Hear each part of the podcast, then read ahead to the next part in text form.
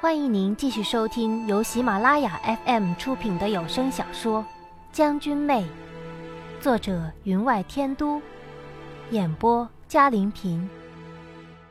第一百零九集。天快亮的时候，小六与老三提来了一个俘虏，乌木齐终于派来了哨探。我们一看见那人，不由感到奇怪。此人身材比普通人矮小很多。仿佛十来岁的孩子，脸上却有胡须，很明显是个成年人，身手却极其灵活。小六告诉我，差点让他逼近王爷身边了。从他身上搜出了竹筒装的相思蛇，他硬着嘴不开口，但我明白，乌木齐还在打夏侯商的主意。他竟然怕他会走脱，想事先下手。那人被带下去之后。没过多久，天边的云彩就染成了暗红，山谷间有薄溪升起，草叶上的露珠缓缓滑下，林间飞鸟已尽，蛇兽更是不见了踪影，寂静的只闻虫鸣。山谷仍旧一片平静，从我们所处的方向望过去，几乎看不见人影，但我知道，一切已准备就绪。落日霞领着族人就在拐角处等着。当第一缕阳光照到树顶上时，如雷般的马蹄声从远处响起，身着黑色戎甲的西夷兵旋风般的卷了过来，来到阵前百米之处才停下，没有丝毫的花招。乌木齐出现在悬崖峭壁上，他身后紧跟着清兵禁卫，道：“夏侯尚。”据年玉，这是第一场。他仅派了不到一半的人马，和草食部落族人相比，却还是多出了一大截。落日峡这边已经拔出了弯刀，严阵以待。号角升起，双方人马先如疾风一般相互接近。待走到最近之时，草食部落的人便四散开来，以七人为一组，呈扇形穿入敌方阵型之中。进入之后，七人再合拢为椭圆，三人断后，三人在前，一人居中接应。此洒星阵，乌木齐却是熟悉的。只见西夷骑兵用十四长矛阵冲了上来，所到之处，七矛岂止居中接应那人，却不理其他，甚至其他人砍在了他们身上，目标也不变。西夷人果然凶悍，有些应对不暇的七星小队。中间那人就被当即刺在马下了。我抬头望了望天，太阳刚刚升起不久，我从未感觉太阳升起那么慢过。虽然早已知道，洒星阵一出，我方定有无数人会死。夏侯商见这种情况，道：“叫八郡去吸引他们部分的注意力吧。没有用的，你看西夷人的样子。”为了杀死七星阵眼，简直是不顾自己性命了。有些小队为了阻止阵眼被杀，弯刀砍在他们身上，他们也不避开。想必乌木齐已给他们承诺了什么。他们以两三人换一人，死的人虽多过我们，可我们却经不起这样的死法。此时，太阳终于升上了山顶，将阳光洒满了整个山谷。草食部落队形忽然又变，原是七人一组，没有了七人的，迅速和其他小组合并，组成九人。他们忽然齐挥手里的弯刀，雪亮的弯刀迎着阳光，反射出片片银光。从我们这边望过去，只看得清战场星星点点，一片雪白。有套马索的声音呼啸而响，便有脖颈折断之声响起。我被那片雪白耀的眼生疼，等闭了闭眼再去看的时候，鸣金收兵之声响起，西夷人马一下无数的人头尸首，潮水般的退下了。草食不足的人发出惊天动地的吆喝之声，人人脸上都是兴奋。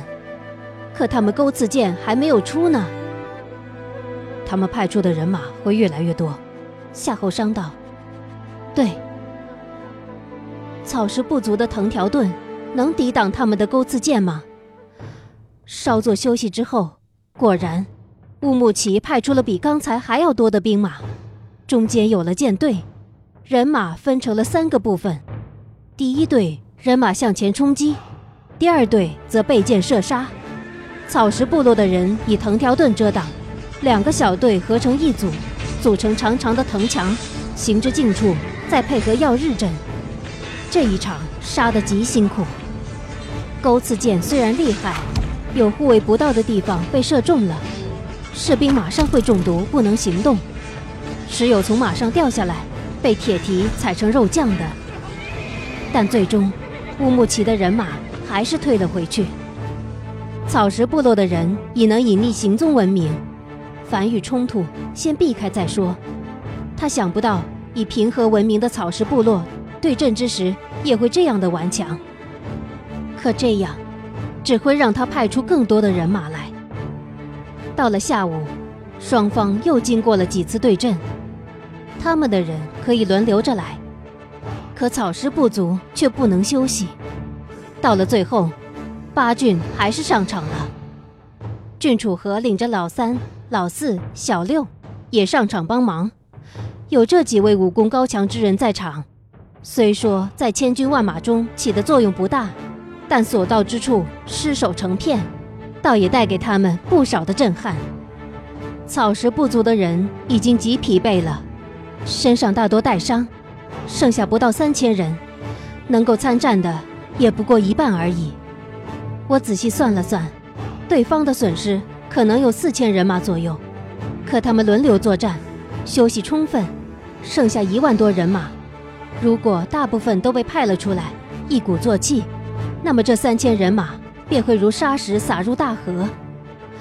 可乌木齐会不会这样做呢？这一次阵间休息时间特别的长，与前几次不同，他几乎不让我们休息，而这一次。大半个时辰过去了，我们还没有听到擂鼓声，想必他也不耐烦了吧。又隔了良久，我才听见远处传来整齐的脚步声，与前两次马蹄奔腾声不同，此次的声音居然是一声连着一声，大地都因为这种节奏而被震得抖动起来，而我们仿佛站在军鼓之上，军鼓敲响之时。牛皮震动，我们的身形也跟着动。他终于发起总攻了。果然，中军之中，乌木齐骑着白马，着着黑甲，黑色头盔上的红缨随风而动。他们铠甲鲜亮，军容整洁。草食部落的人迎了上去，却人人身上皆有血迹，衣服残破。这是一场没有办法再打下去的仗。双方一接触，草食部落的人便边打边退，而西夷军队则层层压了上来。我和夏侯商及几名草原部落护卫正避进峡谷之中，在双井石后用千里目看着战场。草食部落的人如被卷入海里的浪花，有些尚在海中扑腾，有些一卷便不见了。落日霞与豪格各领一小队，陷入苦战之中。素有私仇的老三、老四冲入敌方军中，互相依靠，互为犄角。虽然多年未曾合作，可合作起来依旧那么默契。他们依旧被杀得渐渐后退，被西夷人逼入了谷内狭小之处。乌木齐望不到我们，在马上哈哈大笑。我看得清他的嘴型，他不停地叫着夏侯商。有几句残声传到了我们耳里，夏侯商有内力助耳，显然听清楚了，起身想去。我握住了他的手，不，你手脚的伤还没有好。他道：“今日如果不能逃出去，恐怕连命都不能保。只是你，这一战，小七没有上场。”他道：“我会保护他。”夏侯商点了点头，长身而起。正值此时，草食部落的人已退进了峡谷之中。郡主和和老三、老四是最后退却的。他们一退，只听忽然有轰隆隆的爆炸声响起，两边峡谷忽然倾下大量的石块，掀起尘土飞扬。这一变化让西夷兵措手不及，有些追在前头的就被石块砸死了。前边情况未明，但爆炸声惊天动地，便让后面追赶的西夷人停下了脚步。有些来不及刹住马似的，便撞在了一起。正值此时，火线从谷间的溪水上冒起，瞬间便扩散至四面八方。秋季干燥，地上多有枯草残枝。那火线一起，见风就长。只片刻，聚集于一处的西夷兵。便被烧得惊慌失措，策马疾驰，相互冲撞，地上着火，更有马腿被烤的，马嘶声起，那马便如疯狂了一样来回奔突。您正在收听的是由喜马拉雅 FM 出品的《将军妹》。现场一片大乱，身上着火跌在马下的西夷兵士不知凡几。可有乌木齐当中号令，他身边的护卫打出旗语，敲响战鼓，聚在一起的人马便有序地散开了，向未着火的空处跑了过去。谷中枯草虽多，但无树木，火油渐渐燃尽，只剩下有些燃烧着的尸身还着着火。此时，草食部落的人再从峡谷之中冲杀了出来，冲向西夷兵士。西夷兵惊魂未定。此场火，人马又损失不少，草食部落士气大增，双方又陷入了焦灼状态。可我知道，我们支撑不了多久了。乌木齐已经气急败坏，提升内力，大声道：“夏侯尚，你躲在哪里？你这个懦夫，不敢与我一战吗？”夏侯尚怎么能忍得住？呼哨一声，换来了他那匹黑马，向我说。保重，便跃马向场中杀了过去。我知道，一直以来，乌木齐都想置他于死地，手段层出不穷。从太子搜集证据构陷开始，到我昏迷于床上，他与郡主和定计让夏侯商耗损功力，再使他身染相思之毒，直至刀山之行，无一不是精心策划，一环套着一环。他对夏侯商的恨，不知道从什么时候开始，便已深入骨髓了。如果他想将铁蹄踏入中原，夏侯商是他最大的阻力。连太子他都不放过，夏侯商他又怎么会放过呢？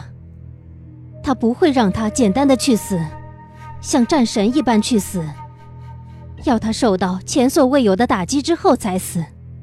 所以，他才将我。接到了西夷，在伊木达大会上，让他眼睁睁地看着我被他轻薄。我思索着乌木齐的一言一行，让自己也几乎变成了像他一样的人，这才敢肯定，他定会再来一次，像伊木达大会一样。我的身边，只剩下了小七和两名草食不足的族人，虽然是清静无比的大后方。但在有心人的眼里，却有机可乘。所以，当两个身影忽然出现在我们面前之时，我却仿佛已然等了许久。战场上，戴头盔、面帘、身穿黑铠、骑白马的乌木齐，正持一柄长戈和夏侯商激战。但头盔下面的面孔，却不知道是谁的。那两名族人一见不妙，拔刀向前。只一个照面，就被那位全身蒙了黑纱的人打在地上了。他道：“徒儿，去捉你的新娘子吧，这小子交给我。”他的声音尖利嘶哑，原来是个女人。她就是那位博博尔斯吗？难怪武功这么高，不知道小七能不能打过他。其实，小七的武功原来就和我相差不多，到了后来。他将父亲的残卷全都看完了，武功更是一日千里。除了在郡主和手里吃亏之外，倒没有输过。乌木齐此来，想必召集了不少武功高强之人，最后一战才彻底显现。郡楚河、八郡、老三、老四，全都被困住了。小七担心地望着我，他一直挡在我的前面，却经不起两个人的联手。终于，疏忽之下，我被乌木齐拉在了怀里。他一只手掌将我的双手反扭在背后，让我动弹不得；而小七则被伯伯尔斯缠住了，急得他几次欲冲过来，都不能得。乌木齐紧紧地抱着我，在我耳边道。玉，要我怎么说你才好呢？搞到最后死了这么多人，你还是回到了我的怀里。你看看夏侯尚，连我的一个属下都打不过，你跟着他干什么？他忽然带着我纵身而起，几个飞跃，跳到了那形如石井的原石之上，在这里。可以清清楚楚地看到整个战场，而战场上厮杀的人也能看见我们。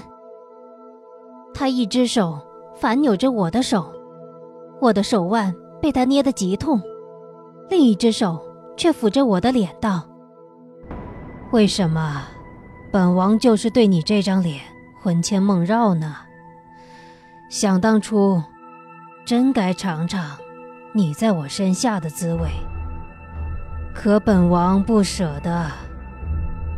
为什么你总惹本王生气呢？我想避开他的手，却不能。我从他的眼里看到了猎人猎到野兽的兴奋。他忽然扬声道：“夏侯商，你看看这是谁？”他将我面朝战场，我看得清楚。夏侯商回过头来，浑身一震。他对面的那个黑铠人，便将长矛刺入了他的肩头。他一挥手，斩断了那割头，不顾其他，调转马头就向我们所站之处冲了过来。西夷人长矛凌厉，无数骑兵挡在他前面，黑铠人更是弃戈不用，纵马拔剑向他追了过来。而落日霞原是在自己族人中间与豪格以阵势。与西夷人相持，一见此情景，也向这边冲了过来。如此一来，阵势就有些乱了。郑楚河他们陷入苦战之中，寸步难移。一见此，几人同时运力，极艰难地向石台这边杀了过来。我知道，这难以避免。我的被俘定会引起震动，短时间内更会让自己这方军心大动。带来的更是不少的伤亡，可我能怎么办？如果不如此，在乌木齐一轮接着一轮的绞杀之下，只怕我们会全军覆灭。只怕夏侯商明白了这一点，所以即使不被那身穿乌木齐战袍的人所击，他也会出去应战。擒贼先擒王，在和他对战之时，他一再示弱，不就是为了让其失去戒心？以待最后一击。这年月，你可真是个祸根。你看看，如果不是因为你，夏侯商怎么会身陷此处？他以后可是皇帝。他轻轻地咬着我的耳朵，在我耳边低声道：“你知道吗？如果你对我能有对他一半的好。”我也会为你连命都舍了。只可惜，他的手抚上了我的脖子，将我的衣领拉了拉，嘴唇便跟着来到了脖子上。我只感觉他的唇舌仿佛一条冰凉的毒蛇，不由道：“乌木齐，你想干什么？不要这样！”我的声音有些颤抖，虽然知道自己可能不能善了。但临到头，却依旧害怕，比在战场上面临死神之时还怕。他低声笑道：“你以后会嫁给我，我不会对你怎么样。你们中原终将礼仪廉耻，可要知道，天地交合，可是最有情调的一件事。”他将我被反扭在后面的一只手拉向他的衣襟之下。你摸摸，我有多想你。我的手触到之处，火热滚烫，让我惊怒交加，死命的挣扎。你无耻！乌木齐，你放开他！夏侯商的声音远远的传了过来，声音中满是惊慌失措。我想转过身向他望过去，却被乌木齐固定住了。拉扯之间，只听“嘶”的一声，我的外袍被他扯了下来。他随手一扔，那外袍便随风飘落于地。夏侯尚的声音已是嘶哑之极：“不，你不能这样！”他的声音被掐断了。落日霞大叫：“乌木齐，你是什么男人？”算什么英雄？战场之上，双方激战更烈。我方人员开始不顾生死，任系一兵刺于身上，也拼命地向石台这边杀了过来。可西夷人实在太多了，他们冲不出重围。这一瞬间，我终是恐慌了。此计定得太险，时间拿捏不准。如果未成功之前，我方死伤太多。夏侯尚因此先丢了性命，那我该怎么办？回眸云风心青山有古，白鹤成行听众朋友，本集的将军妹就播讲到这里，感谢您的收听，更多精彩有声书尽在喜马拉雅。微醺旧梦好花好景莫负韶光。